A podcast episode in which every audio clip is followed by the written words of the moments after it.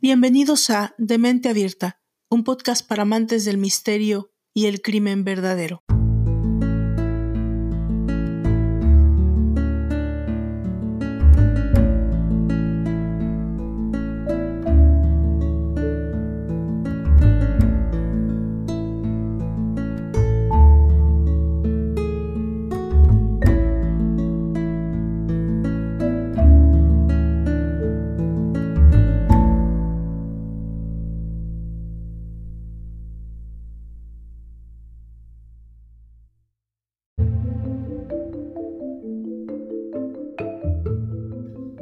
Cuando escuchamos el término chantaje emocional, es probable que nos vengan a la cabeza momentos, etapas de la vida o personas, bien sea por la propia experiencia. ¿Quién no se ha sentido alguna vez manipulado o manipulada emocionalmente? O porque hemos presenciado a alguien siendo víctima tal vez de esta forma de abuso. ¿Somos siempre capaces de identificarlo? Y cuando el chantaje emocional es hacia nosotros o nosotras, ¿cómo hay que actuar ante esa manipulación? ¿Conviene o no ser tolerante con estos comportamientos? Si nos paramos a observar a nuestro alrededor y atendemos a los estilos de comunicación de parejas, familias, amigos, amigas, es probable que identifiquemos mucho más de lo que suponemos. Estas dinámicas que podrían considerarse chantaje emocional. Creo que desafortunadamente está muy extendido y a veces pasa desapercibido, pero ¿qué hace posible que una mujer cumpla ciegamente las órdenes de un hombre, aun cuando esas órdenes contradigan la propia naturaleza humana?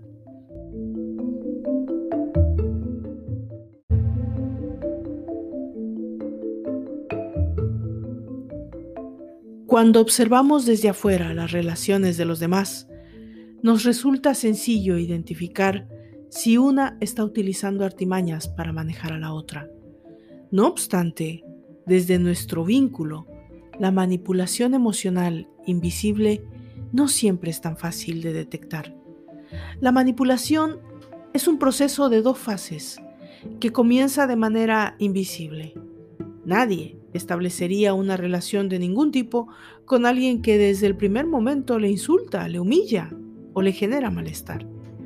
El manipulador va tejiendo una tela de araña en la que envuelve a la víctima y no es hasta que la tiene atrapada que muestra su verdadero rostro. Hay que tener en cuenta que no toda la manipulación se lleva a cabo de forma consciente y deliberada. Algunas personas debido a sus propias carencias. Sienten la necesidad de asegurar la lealtad y la dependencia del otro hacia ellos. Para lograrlo, realizan de forma inconsciente ciertas acciones manipulativas. Estas conductas pueden venir desde la infancia, donde se desarrollaron como mecanismo de defensa y aún siguen vigentes. Muchas veces, el manipulador no tiene conciencia de que lo es. Se trata de personas egoístas que persiguen un único fin, lograr sus propósitos, paliar sus miedos, llenar sus carencias utilizando para ello a otras personas. Evidentemente, esto en absoluto justifica sus actos ni les resta gravedad. El daño psicológico que puede causar en la contraparte es abrumador. Por otro lado, las carencias de la víctima y su propia historia personal también le vuelven más vulnerable a este tipo de relaciones de manipulación. Una baja autoestima y una incapacidad de poner límites nos coloca en una peligrosa posición en la que, sin darnos cuenta, podemos terminar cayendo en una dependencia emocional. En el caso del que hoy nos vamos a ocupar, influye además otro concepto, el de la ética humana. Es un hecho que todo ser humano tiene una opinión formada sobre lo que está bien o lo que está mal. Más que una opinión, sería más adecuado decir un criterio, pues ante una situación novedosa, la mayoría de la gente apenas necesita unas décimas de segundo para concluir si alguien ha obrado bien o mal.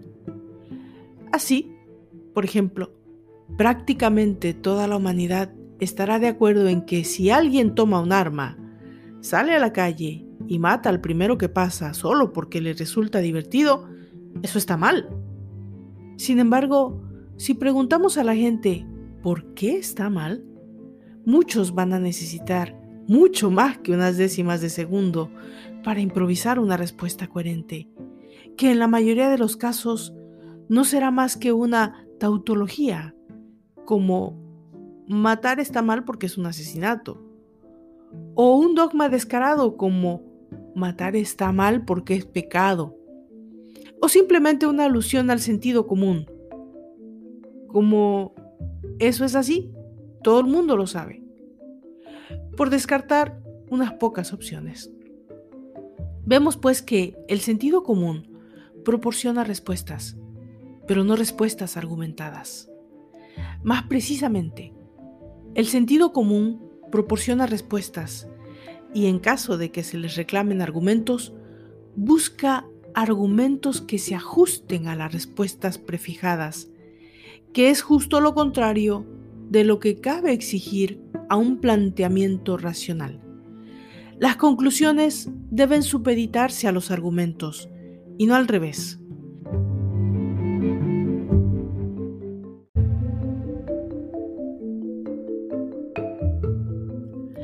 Esto no significa que el sentido común sea un mero surtidor de disparates irracionales.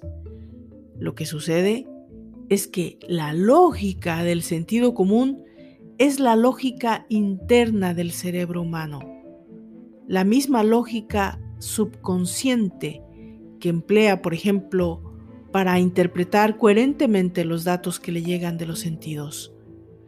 Basada en un concepto y eficiente sistema de criterios heurísticos que aventaja con creces a todo lo que el hombre ha logrado hasta hoy en el campo de la inteligencia artificial.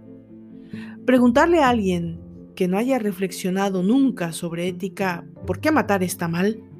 Es como preguntarle, ¿por qué afirma que lo que está viendo ante sí es una mesa? Uno no es consciente del proceso que el cerebro ha tenido que seguir para analizar unas sensaciones visuales y concluir que conforman la imagen de una mesa, del mismo modo que no es consciente del análisis que ha hecho su cerebro para concluir que matar está mal. Para Dawn Silvernell, la protagonista de nuestra historia, este simple razonamiento no tuvo cabida en su mente. Se trataba ya de una persona con serios problemas familiares y también emocionales, que simplemente permitieron que sus instintos más oscuros dominaran sus acciones. Se trata de una mujer cuya psique es digna de un análisis, lo mismo que sus acciones. Esta historia es triste de principio a fin, un tramado lleno de lujuria, manipulación, mentira, vicios y finalmente el detonador que finalizó con el asesinato. El crimen último, el impensable acto de acabar con la vida de alguien por una simple y llana razón. La descubriremos en el trayecto. Bienvenidos a la octava entrega de Demente Abierta, un podcast para amantes del misterio y el crimen verdadero. Yo soy Valdra Torres y esto es Down Silverdale, el asesinato de Susan Fawcett. Bienvenidos.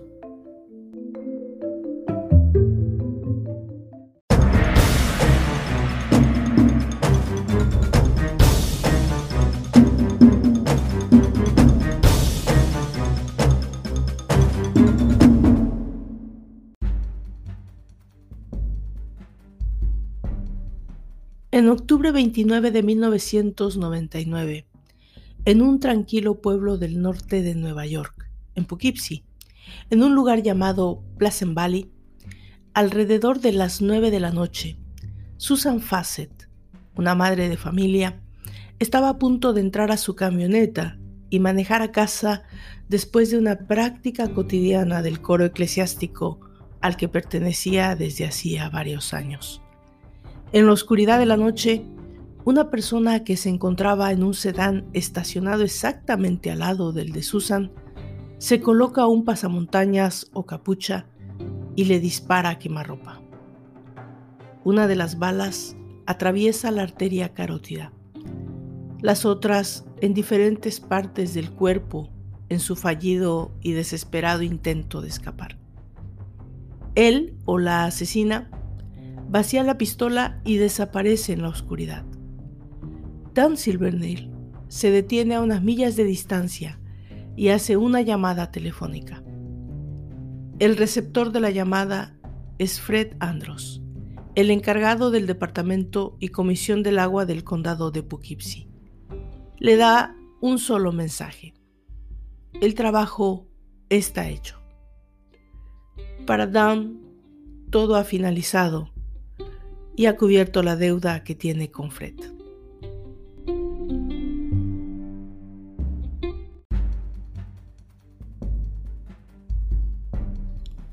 Dawn Silvernell era una mujer casada por dos años y con un hijo cuando conoce a Fred Andros, quien desde el principio representó en la vida de Dawn una figura de poder.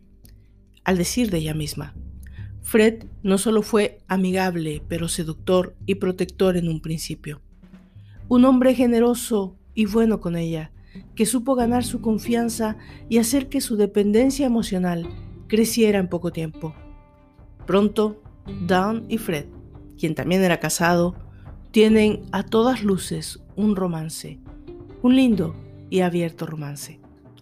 Dawn en ese momento trabajaba como secretaria de una escuela elemental. Ella parecía no tener un matrimonio estable ni feliz. No solo tenía carencias económicas, pero también emocionales. Era pues una mujer susceptible y para todo caso también manipulable. Su larga relación se convirtió desde una donde siempre hubo dependencia económica. Fueron 20 años en los que Fred siempre apoyó y prestaba dinero a Dawn cuando lo necesitara. Ella siempre pensó que se trataba de regalos, de apoyo relacionado con lo que ambos decían sentir. Pero para Fred era algo diferente. Él tenía contabilizada por dos décadas todo el dinero que había proporcionado a Dan con intereses. Cuando Fred finalmente le hace saber a Dan que tenía una deuda de casi 15 mil dólares con intereses, ella y él sabían que se trataba de un callejón sin salida. Ella no estaba en posición de pagar esa deuda y él tampoco lo necesitaba. Tal vez se trataba solo de una estrategia que comenzaba a tomar forma. Después de todo, a pesar de que una relación dure años o décadas, nunca podemos estar seguros en su totalidad de quién es o en quién puede llegar a convertirse la otra persona en circunstancias específicas. Esa era la situación de Dan. Después de muchos años, ella parecía tener claro quién había sido su amante por todo ese tiempo. O tal vez aún no.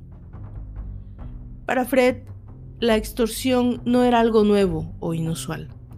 Se trataba de un hombre con pocos escrúpulos.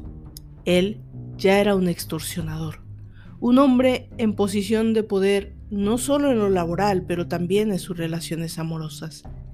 En ese punto, Fred y Dawn llegaron a un acuerdo para cubrir su deuda.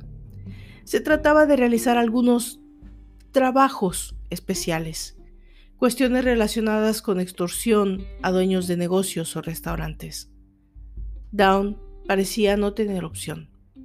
El trato era que cada vez que ella acudiera en ayuda de Fred, su deuda iría decreciendo hasta ser finalmente saldada. Dawn aceptó el trato. De esa manera, Dawn Silverner se convertiría en poco tiempo en una especie de mediadora o cobradora de los negocios sucios de Fred, La relación de dependencia de Dawn con Fred no ocurrió de la noche a la mañana. Se trataba de una que fue haciéndose cada vez más fuerte por consecuencia de lo delicado de su naturaleza. Pero pronto, esa naturaleza iba a tomar otro nivel.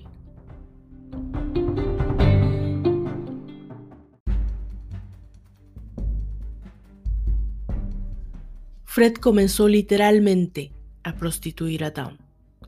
Ella aceptaba realizar favores sexuales acordadas por Fred y recibir como pago el decrecimiento de su deuda y el silencio de Fred, quien a ese punto ya amenazaba con hacer saber a su familia lo que habría estado ocurriendo todos esos años. Pero eso no es todo. Dawn no era la única persona con la que Fred parecía tener una relación, digamos, especial. Se trataba de otra mujer casada con un policía de la ciudad, una madre de familia con dos hijos. Su nombre, Susan Fassett. Su relación con Fred llevaba ya unos cuantos años cuando tomó otro inesperado camino. A este punto, la vida laboral de Fred estaba siendo ya monitoreada por el FBI, quien estaba realizando una investigación guiados por un tip en el que se develaban las acciones ilegales de este servidor público a todas luces corrupto. Pero Fred no lo sabía, y lo que estaba por suceder nadie hubiera podido imaginarlo. Fred logra que Dawn y Susan se conocieran. En este punto tanto Dawn como Susan tenían ambas una relación extraña y dependiente de Fred. Ellas aceptan tener relaciones sexuales y no solo eso, pero permiten que Fred las grabe y se incluya en el acto. Esto sucede en más de una ocasión, lo que hace que surja entre ellas una, digamos, relación especial, un afecto especial, por lo menos del lado de Dawn quien comienza a desarrollar algo que hasta entonces era desconocido para ella, la atracción por otra mujer. En ese punto, tanto Dawn como Fred y Susan tienen conocimiento de que el FBI se encuentra investigando las acciones de Fred en el servicio público. Susan toma entonces la decisión de terminar su relación con Fred. Le hace saber que ha decidido arreglar los problemas que tiene con su esposo y seguir adelante con su vida. Para Fred, esa no era toda la verdad. En realidad, Susan tenía miedo. Pensaba que toda esa situación con el FBI estaba por estallar y ella no quería estar en el medio de un escándalo mayor o de la posibilidad de que su familia se enterara de todo lo que estaba sucediendo a sus espaldas.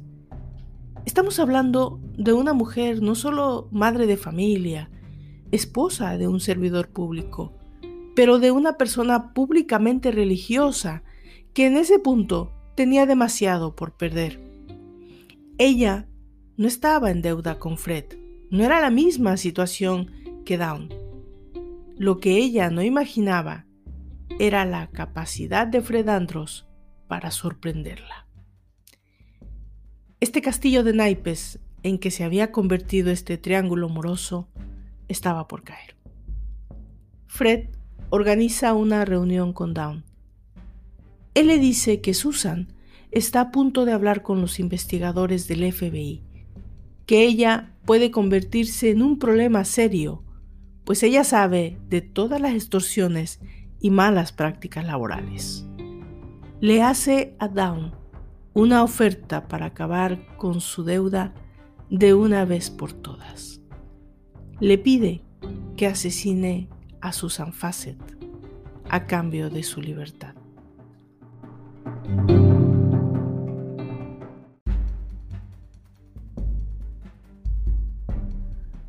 Cuando Dawn se niega a volverse una asesina, entonces Fred cambia la estrategia.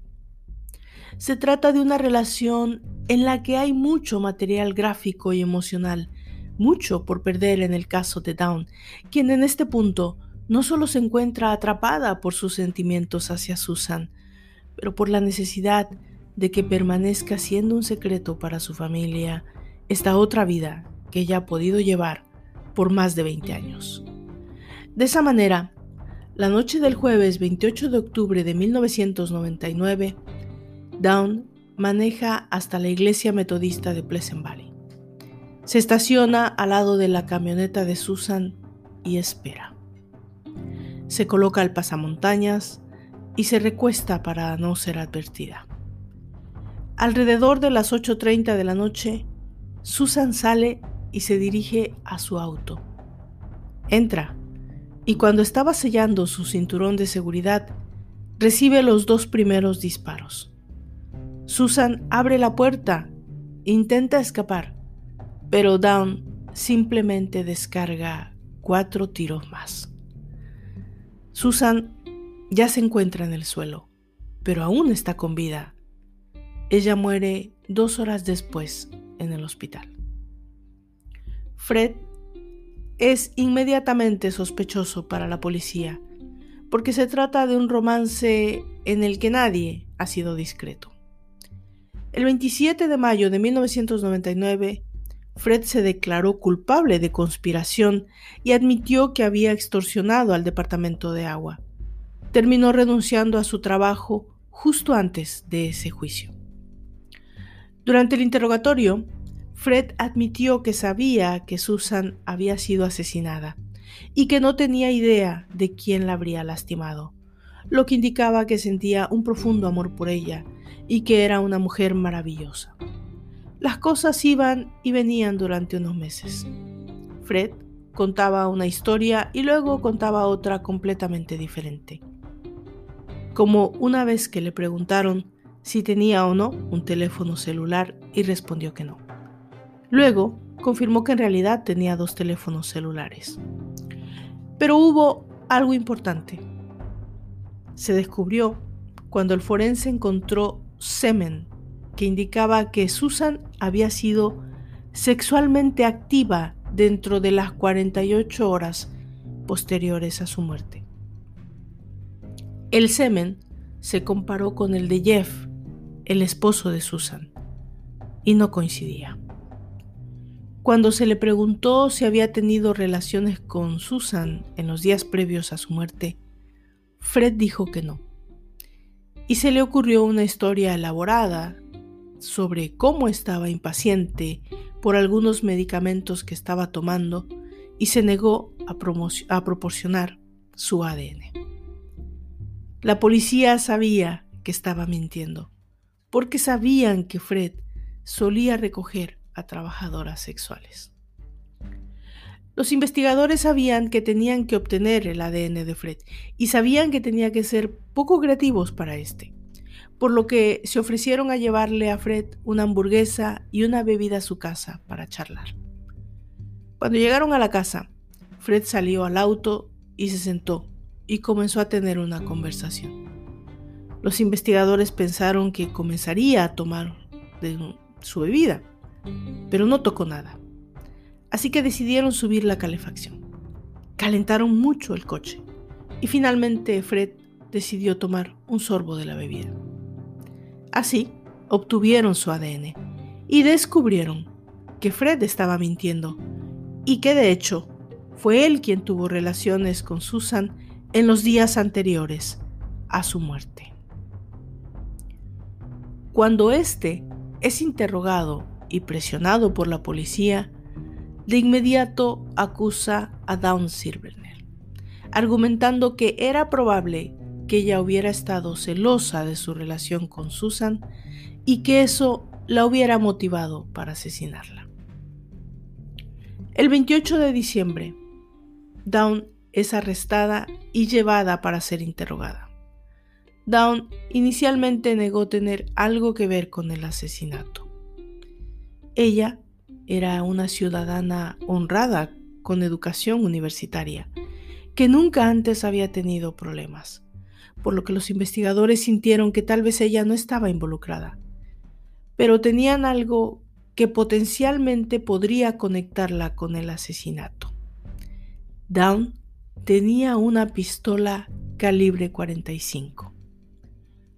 Cuando fueron a recuperar el arma, encontraron que había sido manipulada, por lo que no pudieron compararla con las balas de la escena del crimen. Entonces, decidieron preguntar a los vecinos de Down qué sabían de la relación entre ella y su esposo. Descubrieron también que Down solía disparar su arma a los árboles en el patio trasero. Entonces pudieron recuperar balas del patio trasero y las compararon con las de la escena del crimen. Resultaron idénticas. Cuando se enfrentó a la evidencia, Down finalmente admitió que estuvo involucrada en el asesinato.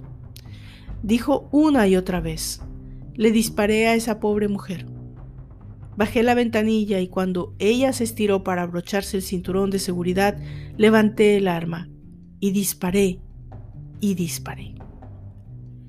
Resulta que Down, en realidad, había intentado matar a Susan en múltiples ocasiones, pero se había retractado.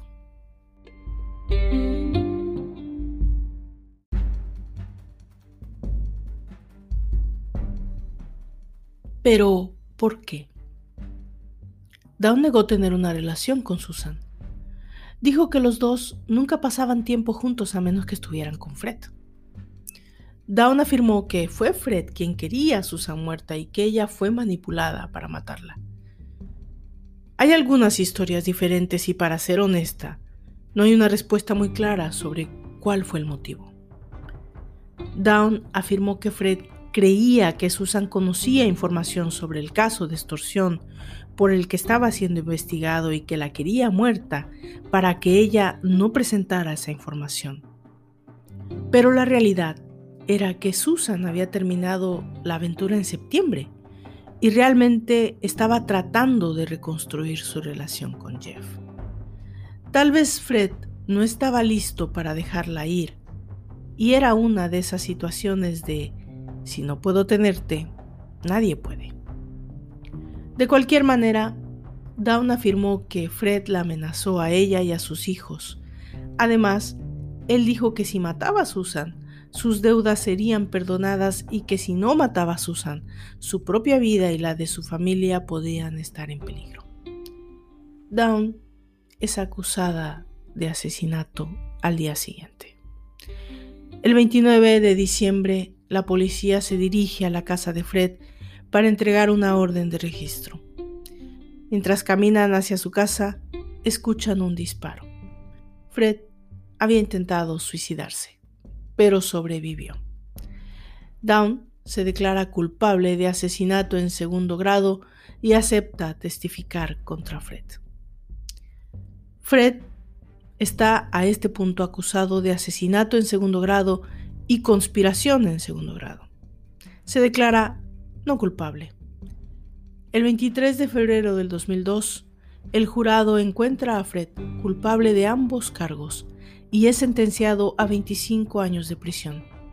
También fue sentenciado a 33 meses de prisión por el cargo de corrupción anterior.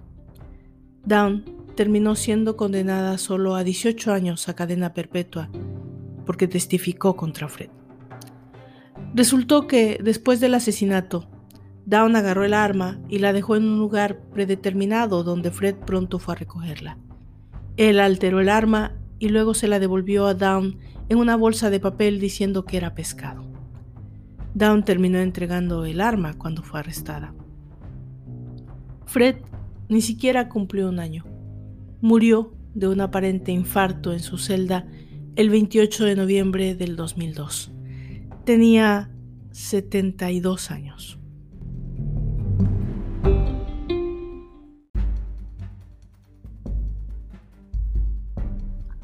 Una de las cosas más tristes de este caso es cómo Jeff y Susan estaban realmente tratando de recuperar su matrimonio. Jeff había ido a comprar unos nuevos anillos precisamente el día que le dispararon a Susan. Las últimas palabras de Down fueron, la gente me mira como si fuera un monstruo. Y tal vez lo sea. Pero soy un monstruo lleno de remordimientos. Me dejé manipular por ese hombre. De esta manera llegamos al final de la octava entrega de esta segunda temporada de Demente Abierta dedicado a mujeres asesinas. Déjenme saber qué opinan, qué piensan de este caso.